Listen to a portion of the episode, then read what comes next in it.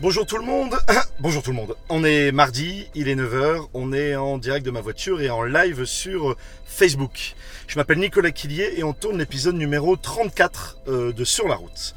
Mon invité ce matin, c'est Claude Thomas. Claude Thomas, c'est le créateur des Folies de Paris et d'aujourd'hui aujourd'hui du Rumours. Et avec Claude, on va discuter bah, de sa vie euh, folle. Il va nous expliquer son parcours, il va nous expliquer euh, comment il est allé au top, parce qu'il est passé d'un petit cabaret à une multinationale dans plusieurs pays. Euh, il va nous expliquer comment il a tout perdu aussi et qu'il a réussi à se relever.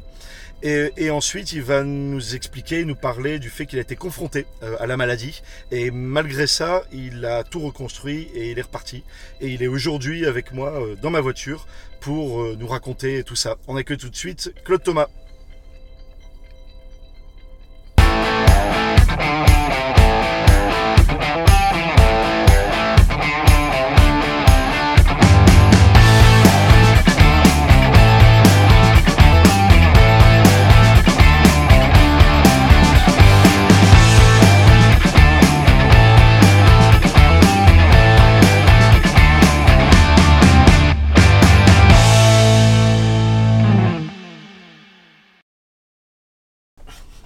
Claude, Bonjour, comment Bon. vas-tu?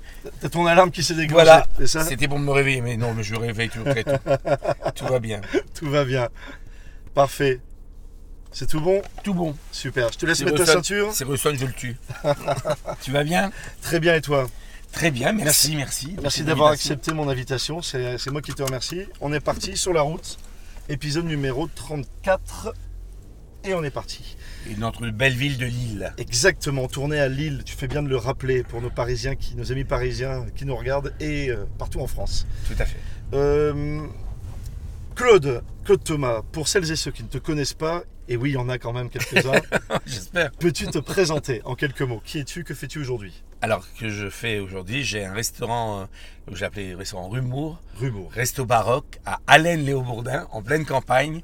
Et on est en restaurant traditionnel le midi et on est en cabaret et en show le soir. D'accord, ok. Voilà. Donc c'est un restaurant traditionnel, comme tu dis. Tout à fait. Et cabaret. Cabaret le soir, Le parce que ma vocation et mon métier est le cabaret. Et voilà, la base de ton Le histoire, c'est le show, c'est le cabaret. Euh, et tu as d'ailleurs commencé, quoi, commencé, une de tes plus grandes réussites, c'est le Folies de Paris, exactement les Folies de Paris, à Lille. à Lille. Euh, et comme je disais en introduction, euh, ces, ces Folies, on a fait une multinationale. Exactement, on a commencé dans le rue de Gand, Alors, le cabaret, cabaret de Paris, Ouais. tout petit, Combien de places? 80 places. 80 places. On a fait- ensuite on a déménagé, on a fait les Folies de Paris à Avenue Pablo Belge, 300. 300 places. Après nous sommes partis à Tokyo, Osaka, grâce à Kemolita. Alors, comment, alors, même- deux secondes, comment tu passes du, du peuple belge à Lille C'est une Tokyo C'est une cantatrice qui est venue à l'Opéra de Lille et Madame Buffin à l'époque, qui était la directrice de l'Opéra, Ouais. me dit voilà Claude, elle veut absolument venir vous voir. Et elle vient nous voir aux Folies. Ouais. Elle monte sur scène et moi je mettais des garçons en filles et elle mettait des filles en garçons. D'accord. Et ça au Tokyo. Et elle était présidente de la Taki Connection à Tokyo. Taki Donc, Connection. Taki Connection à Tokyo, c'est une chaîne télévision. D'accord. Et je suis parti six mois là-bas auditionner des artistes euh, japonais pour en faire un spectacle, pour faire, mes- faire le spectacle avec nous. Ouais. Et on a mélangé les deux troupes là-bas et on a fait euh, Ginza et Osaka. Ah, c'est fou. C'est fou, truc de fou. De- de- du vieux Lille Du vieux Lille. Osaka, Alors t'imagines avec, mes artistes à l'époque, Lolita de Perranchy et compagnie, donc arriver à Tokyo, c'est quelque chose. Ah, tu m'étonnes. C'est une grande épopée. Parce qu'évidemment, personne ne parlait vraiment un très bon anglais. Ouais. Japonais, Ah, on a pris des cours avant quand même. hein. Japonais, on oublie Ouais. quelques mots et puis il fallait, il fallait se brouiller là-bas. Et ça a bosser. été vraiment un truc extraordinaire. Ouais. Extraordinaire. Là-bas, on a eu la chance de rencontrer euh, Guy Latraverse et Guy La Liberté, donc les Cirques du Soleil. Et Guy les La- fondateurs du siècle du soleil. Voilà. Qui sont Et- venus à Tokyo. qui sont voir. venus à Tokyo, qui étaient venus à Tokyo voir Muriel Lermine, D'accord. euh, qui jouait là-bas avec Cyrella. Muriel était une de mes amies, coucou en passant, et toujours mon amie. Et puis les producteurs sont venus nous voir et Guy Latraverse m'a dit mais il n'y a plus de cabaret sur le Québec, donc euh, est-ce que ça va vous tenter franchement là, venir nous voir? Et donc je suis parti au Québec, je suis allé voir les, les Molières de là-bas, Vieux Lille. Vieux Tokyo, Québec, Québec. Québec une tournée qui, se fait- qui, se, fait- qui ne se fait pas Donc à Montréal, c'est ça? À Montréal. Ouais, ça se on fait était pas. à Montréal, ça se fait pas. Et je pars parce qu'on faisait Montréal et Québec. Ouais. Et la ville de Québec me propose un théâtre. Rue Saint-Joseph, 257, 252 rue Saint-Joseph. Ils te proposent un théâtre. Ils proposent un Et théâtre. tiens, on a un théâtre, Ils a- est-ce que tu le veux? Ils avaient vu la tournée qui ne allait pas se faire, parce qu'on était Ouais. au Capitole, et au Palais Montcalm, pardon. Et le- la tournée ne se fait pas. Et le maire était vraiment amoureux, tombé en, en amour, comme on dit en québécois, Ouais. de ce spectacle. Il dit J'ai quelque chose à vous proposer. Évidemment, j'avais pas les moyens à l'époque. Ouais. Donc j'ai eu des subventions et du gouvernement et de la mairie. Et mon argent à moi, grâce à ma banque qui m'a suivi d'ailleurs, on a monté le deuxième cabaret au Québec, À qui est appelé les- Québec. le cabaret de Paris, les Folies de Québec. Les Folies de Québec. Les, Les Folies Folies de Paris à Lille, les Folies de Québec, Québec, là-bas. À Québec. Alors la, la boucle, ben, le- le- la vie continue. Et là, c'est quoi? C'est un, théâtre de combien de, périodes, de combien de places? 500 places. 500 places. 500 places Québec. Et, et devant, j'avais, comme on, a dû acheter à côté une cellule, devant j'ai fait mon restaurant qui s'appelait Gavroche, avec un pianiste qui était là midi et soir. Donc on a redoré euh, ce quartier malfamé, un peu comme la rue de Gand, comme nous sommes arrivés d'ailleurs, du Québec, et on a redonné ce- cette nouveauté. Ils ont démanché le mail, parce que c'était une grande rue euh, couverte. Ouais. Ils ont démanché le mail, on a créé les folies de... Ils ont démanché le mail. Oui, démancher le mail. Ça veut dire c'est ça se dit, c'est du québécois. Le, le mail, le mail, c'est un boulevard. Ouais. Et, et comment dire québécois, ils ont démanché le mail, c'est-à-dire la toiture, ils l'ont enlevé. Ah, d'accord. Voilà. il me reste un peu de tout, de, tous les- de tous mes pays que j'ai fait. Donc, et on est devenu ben, euh, l'icône un peu du, du- du Québec. Là, on a eu. euh, Avec ce spectacle. Avec Ah. ce spectacle. Avec ce spectacle, il y a eu- j'avais des artistes extraordinaires, des artistes qui venaient de France, des artistes québécois. T'as fait venir des gens de France qui- Oui, tout à fait. Des gens des Folies qui t'ont suivi Des gens des folies qui, des, des gens des folies qui m'ont suivi, des gens de Paris que j'ai auditionné, D'accord. même un artiste de chez Michou. De chez Michou, mon amour, mon Michou d'amour. Et j'ai pris un artiste qui voulait plus être transformiste, qui voulait être chanteur, qui s'appelait Jacques Papon et qui avait une voix waouh, extraordinaire. Ah, oui. Et t'as On- suivi Et il m'a suivi. On auditionné, et- et- mais comme chanteur, pas comme transformiste, comme chanteur. D'accord. Parce qu'on avait le mélange des deux. Et tu t'es pas arrêté à, à Québec? Non, parce que j'ai eu, euh, encore une fois, j'ai eu beaucoup de chance dans, dans- dans ma vie. Et c'est vrai, il faut remercier là-haut. Ah, Beaucoup de chance ou du travail? Ah, beaucoup de travail. Mais tu sais, quand tu travailles, en général, les gens ils viennent vers toi. Bah, c'est ça, tu- voilà. Quand tu triches pas avec les gens, quand tu les aimes, ils arrivent. Ça se fait naturellement. Ça, c'est naturellement. Tu fais ce que tu veux. Même quand tu tombes, quand tu es sincère et quand tu, tu travailles avec le cœur, ça arrive. Ouais. Il y a quelque chose là-haut qui te protège. Que tu veuilles, tu veuilles pas. Enfin, moi, j'y crois beaucoup. Donc, euh, voilà. Là, j'ai là, une, une nouvelle rencontre? une nouvelle rencontre avec euh, Mme Fortuit qui me propose de, de me faire rencontrer euh, Sonny Dobridge, qui est mon producteur, de- qui devient mon producteur sur les États-Unis. D'accord. Il vient voir le show, il tombe en amour avec le show et je pars à Reno, à l'hôtel Eldorado, remplacer Spirit of Dance, qui était un show euh, irlandais, là. très très chaud. Ah ouais. Quand j'ai vu le spectacle, j'étais comme ça, bouche bée, Ah, comme il a le nord, le cul par terre. C'était extraordinaire. Quand on m'a dit tu vas remplacer ce show, j'ai dit est-ce qu'ils sont sérieux ou pas sérieux? Donc j'ai recréé une troisième troupe D'accord. parce qu'il y avait Lille, il y avait Québec. Donc je faisais 8 jours, 8 jours dans les avions. Enfin 15 jours Lille, 15 jours Québec.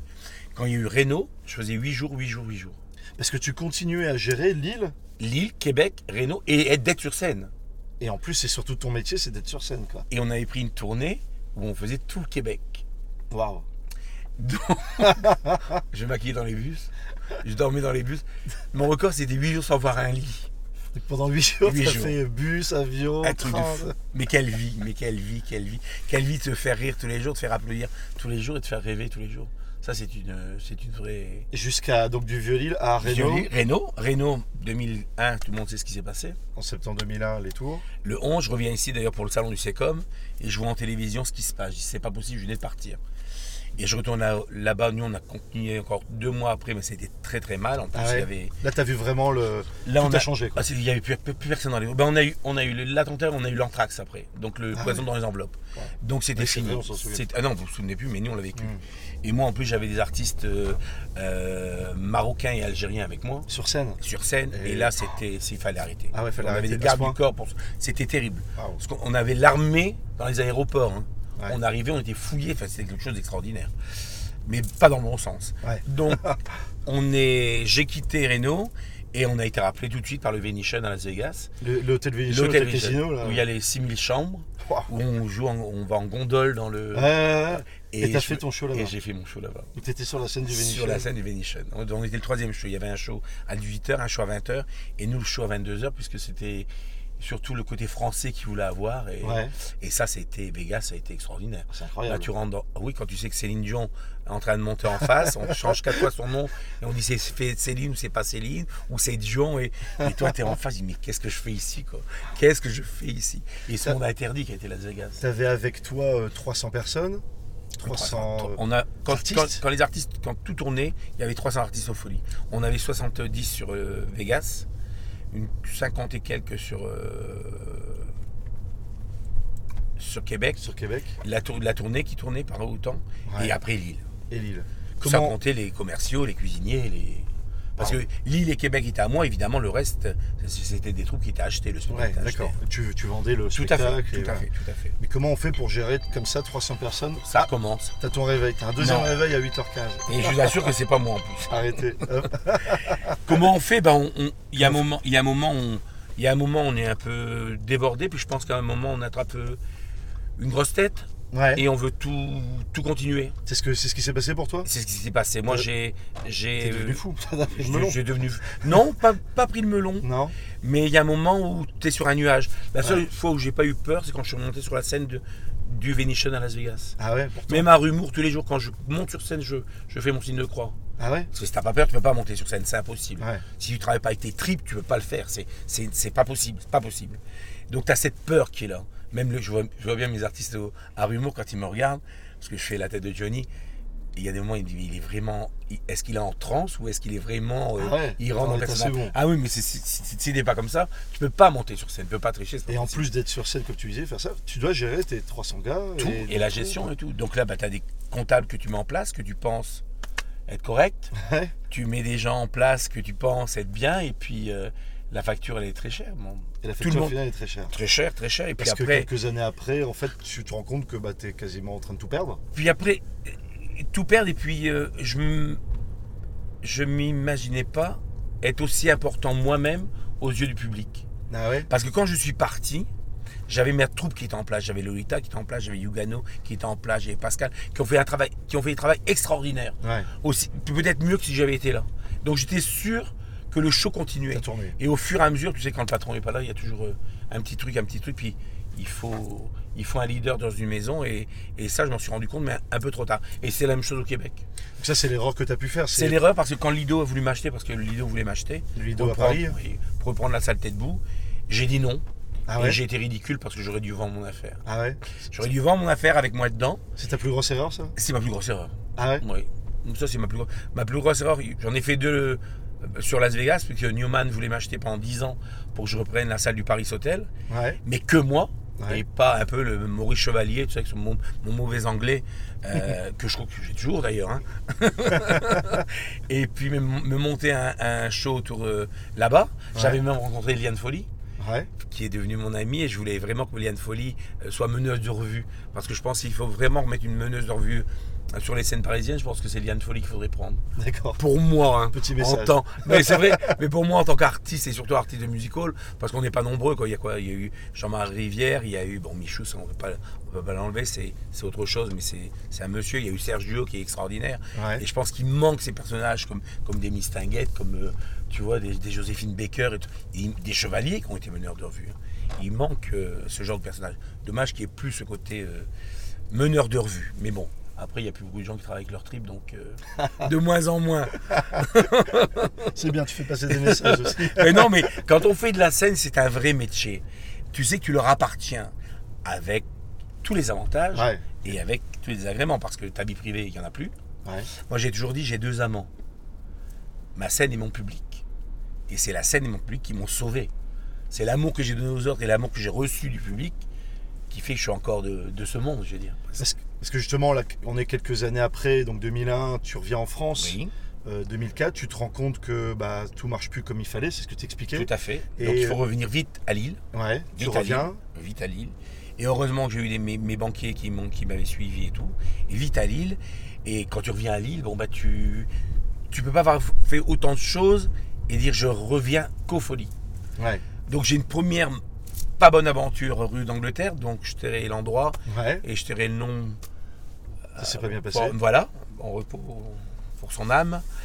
Et je décide, enfin je, je, je rentre dans un, dans un système euh, de fou parce que je vais donner un coup de main à, à Alouin, Ouais. au maire d'Alouin, pour proposer un projet euh, à Alouin, donc toute cette zone euh, de décharge municipale, un projet touristique, et on est en confrontation, donc il y a Alouin et Menin.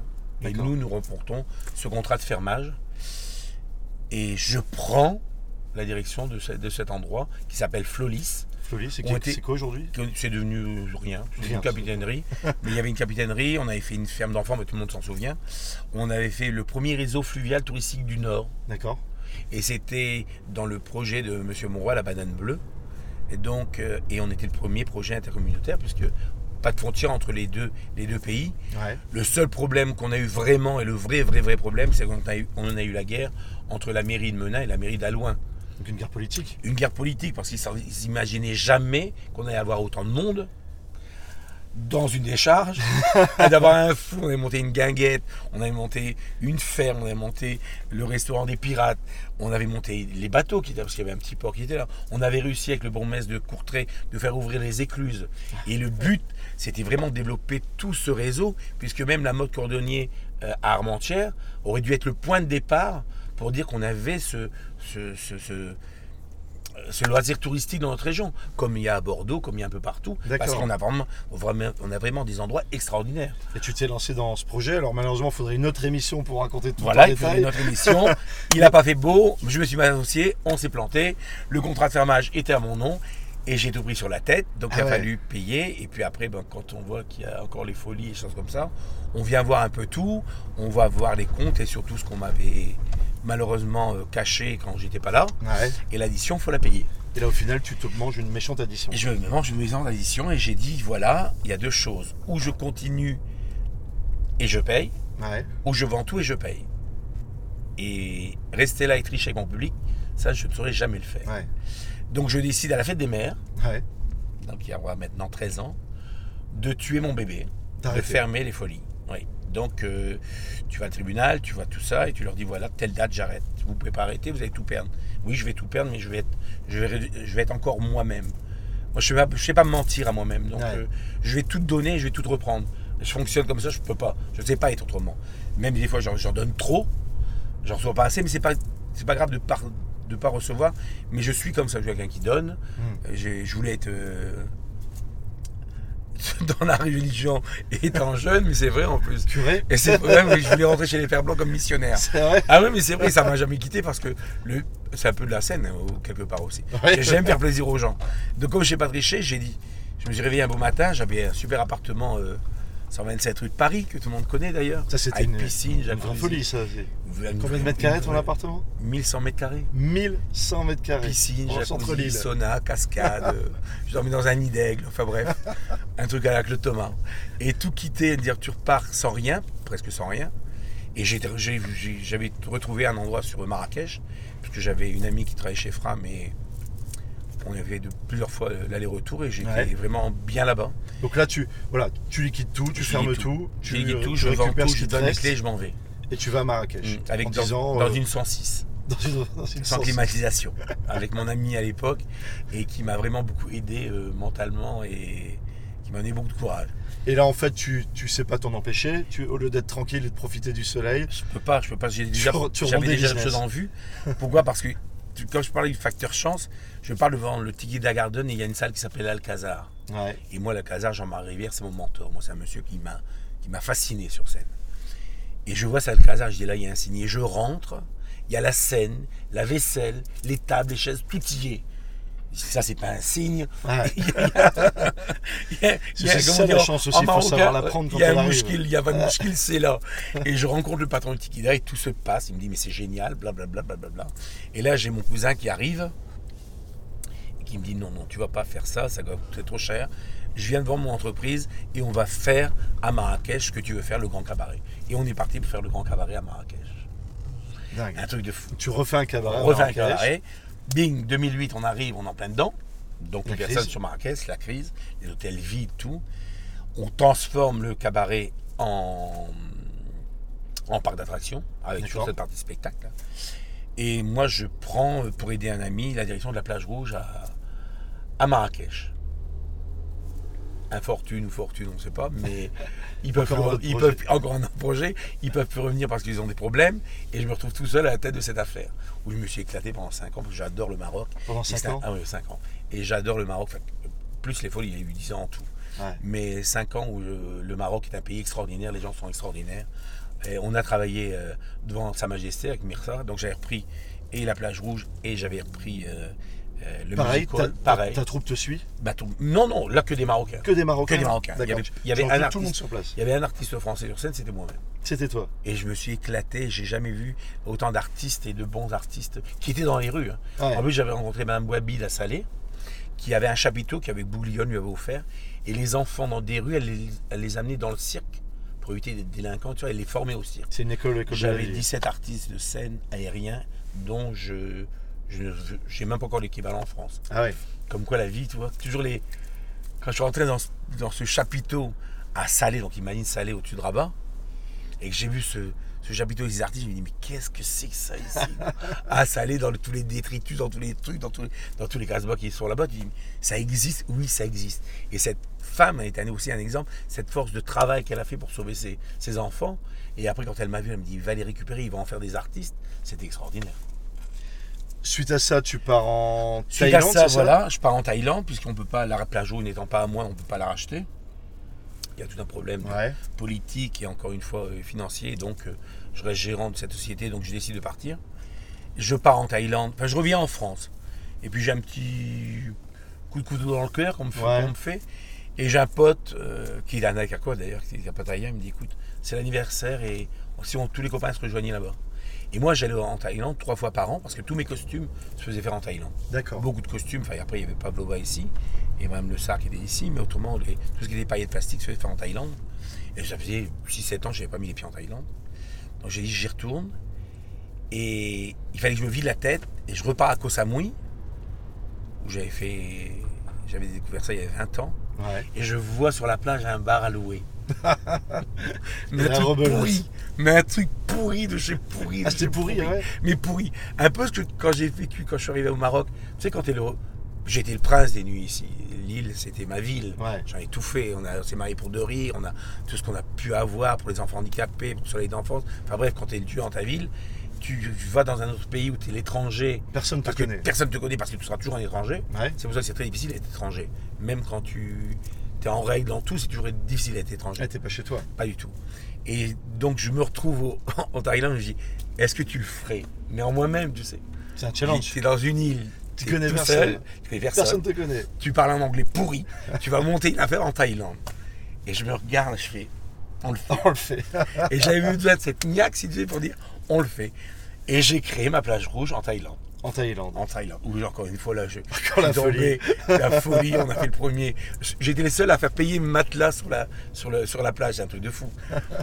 Ensuite, on a eu Oh. le. On est obligé d'avancer, Claude, parce que tu as une vie folle et on pourrait y passer des heures, ça serait passionnant. Mais il y a un point qui est le dernier point de l'é- l'é- l'émission là, de, de ton histoire, c'est que bah, tu es obligé de rentrer en France. Je rentre pour le baptême de ma nièce, Tu rentres pour le baptême de ta nièce. ma petite Rose, et puis je- on m'apprend que je fais une gastro, je me relève pas, puis on m'annonce que j'ai eu un début de leucémie, des abcès au cerveau, et qu'il me reste 15 jours. euh, Donc tu rentres en France. je rentre ensemble. On dit que tu as une leucémie, tu as 15 Oui. jours à vivre. Voilà. Ça, c'était il y a Et- 4 ans, 5 ans Il y a 4 ans. Il y a 4 Quatre ans. ans. Je suis rentré le 23 mai, j'allais repartir le 12 juin, ouvrir mon école de spectacle à Bangkok, derrière l'Oriental. Tu allais repartir et tout. c'était- Ah, j'étais reparti, tout était fait. Tout était fait, mon école était trouvé. J'allais, j'étais avec euh, Superstar, euh, une, une agence euh, thaïlandaise, Ouais. qui est, elle, formée au chant et à la musique, et moi, je les prenais en scène et au maquillage. Et j'étais derrière l'Oriental, il y avait ce théâtre blanc, et c'était à l'étage. Je rentre, on m'annonce ça. Ah, Là, tu, tu, tu prends Je fais une prise de sang, je pensais que j'avais chikungunya et la dingue, donc j'ai dit à ma soeur je vais pas au baptême parce que je vais être contagieux pour les petits. Et puis quand je reviens, j'ai mon ami qui est à Annemasse maintenant, et je refais faire une prise de sang, on me dit voilà ce que vous avez, monsieur, vous pouvez pas repartir, pas de soleil. Il y a un microbe qui est en train de vous manger, donc euh, j'ai eu un une prothèse de hanche, j'ai eu les genoux qui ont été défectueux, éventration, enfin la totale, la totale. Ah. Et on me dit voilà, vous avez un tempérament. J'avais fait une, une hépatite B, j'avais fait des anticorps, c'est quand même extraordinaire. Pour me protéger. enfin, bref Automatique- automatiquement sans jamais avoir été malade. Bref, j'étais comme toi et moi quand on m'a annoncé ma maladie. Quoi. Ouais. Et donc, euh, tu décides euh, ben, de te soigner. Donc, euh, il n'y a qu'une ville pour moi, c'est Lille. J'ai Ouais. mon médecin qui est ici. Et on revient ici et on, on se fait soigner. Donc, je veux repartir à l'étranger. Toute ma famille me dit non, tu restes là. Mon meilleur ami, Michel Lavigne, non, tu restes là. Ouais. Et on décide de réouvrir une affaire qui est Rumour, le Parce restaurant baroque. Heureusement, quoi, tu, tu guéris. Guéri. C'est-à-dire que t'es bien soigné. un an, un an et demi, deux ans après, on me dit il n'y a plus rien. Ouais. je décide quand même de travailler parce que je suis rentré au mois de mai et en décembre, j'avais déjà, j'ouvrais déjà mon affaire. Enfin, j'avais déjà mon affaire en vue parce que moi, il fallait que ça travaille dans ma tête. Fallait que ça continue. j'ai voulu, voulu toujours dire la maladie va jamais m'avoir. Elle mourra jamais. Ouais. J'ai pas fait ça toute ma vie. J'ai 58 ans maintenant. J'ai traversé le monde, j'ai fait tout ce qui était interdit et pas interdit. Donc c'est pas maintenant ta magie va m'a- va m'avoir et je ne suis pas laissé avoir. Donc voilà, je me suis battu. Et merci. N'oubliez pas que nous sommes en France ici, qu'on a des professeurs qui sont là, que les, on est soigné gratuitement, même si on paye très cher en impôts, en ceci, en cela. Tout le monde sait ce que c'est de quoi je parle parce que moi le premier, on est touché à Rumour avec euh, toutes ces charges. Mais on a quand même un pays qui est le plus beau au monde. Faut pas l'oublier. Il faut surtout pas en abuser. Bah, c'est bien de le, de le rappeler Important. et de le dire. Important. On arrive à la fin de l'émission. C'est rapide, mais c'est court, hein, tout ça. Euh, là, il y a encore plein de choses à se raconter. Euh, à la fin de l'émission, il y a une rubrique qui s'appelle Question de l'invité. Oui. Question de l'invité, le but c'est de faire le lien entre mes invités euh, des épisodes précédents et l'épisode suivant. Le, le dernier épisode, c'était euh, Jimmy Mmh, Devemy qui te pose une question directement liée avec ce que tu viens de raconter. Euh, voilà, comment on fait quand on est au plus bas pour rebondir et toujours avoir envie de continuer. Et c'est vrai que bah, tu l'as montré par euh, euh, des problématiques business, des Tout problématiques de santé. Et aujourd'hui, tu es là avec moi dans, dans ma voiture à me raconter que tu es encore sur un autre projet, Encore sur, sur des autres projets. sur des autres projets. Bah, voilà, Est-ce que tu peux répondre à Jimmy? Comment tu Alors, fais? Jimmy, c'est simple. Moi, tu sais, j'ai passé ma vie à faire plaisir aux gens, à donner du bonheur. Quand les gens viennent te voir encore à Rumour en disant il y a 10 ans, vous m'avez donné ça à ma mère, il y a 20 ans, vous avez donné ça à mon frère, et que tu sais que tu apportes du bonheur, bah, ta rage, tu l'as là, et tu dis je vais continuer à leur, de- faire, à leur donner du plaisir, et ton bonheur, c'est de faire plaisir aux gens. Je pense que tant que ton cœur marche bien, tout fonctionne. Il faut jamais ça abattre. Jamais, jamais, jamais. Ni par l'affection, ni par rien du tout. Donne du bonheur et tu vas recevoir du bonheur. C'est important. Donner pour recevoir. Toujours. Super, parfait, très bonne Il faut jamais l'oublier. Jamais. La semaine prochaine, mon invité, c'est un sportif, euh, entrepreneur, un champion de France. Mmh, Euh, voilà, donc euh, Raphaël Tronchet, champion de France de boxe. section au niveau poids lourd, donc là la plus grosse catégorie. Il va être avec moi la semaine prochaine pour parler de son parcours fou aussi. Est-ce que tu as une question à poser à Raphaël et il te répondra la semaine prochaine? Moi, je vais te la poser, elle va être très dure. Est-ce que tu as réussi à pardonner? Parce que moi, j'ai été longtemps sans pardonner. Maintenant, je l'ai pardonné. Mais est-ce que tu as réussi à pardonner? Voilà, Le pardon. le pardon. Important. On en parlera euh, la semaine prochaine. Merci beaucoup. Merci à toi. Merci pour d'avoir répondu à mon invitation. Merci. C'était très intéressant. Merci à vous et à bientôt et bon courage à tous. Rendez-vous au Rumours. À Rumour, À Alain, quand vous voulez. Alain Le Bourdin, Alain Léo Bourdin. un endroit baroque. Salut Au Claude. revoir. Bye.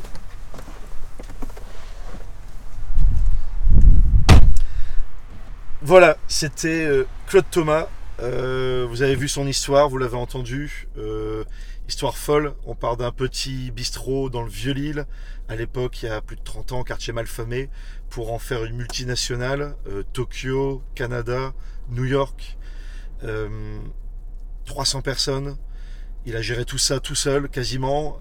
et puis, d'un seul coup, on se rend compte qu'il y a des choses qui sont plus compliquées que prévu. On, on est face à des problématiques. Il a été face à beaucoup de problèmes. Il les a gérés. Il a refait sa vie complètement. Il est parti en Thaïlande, en, en- à Marrakech, en Thaïlande.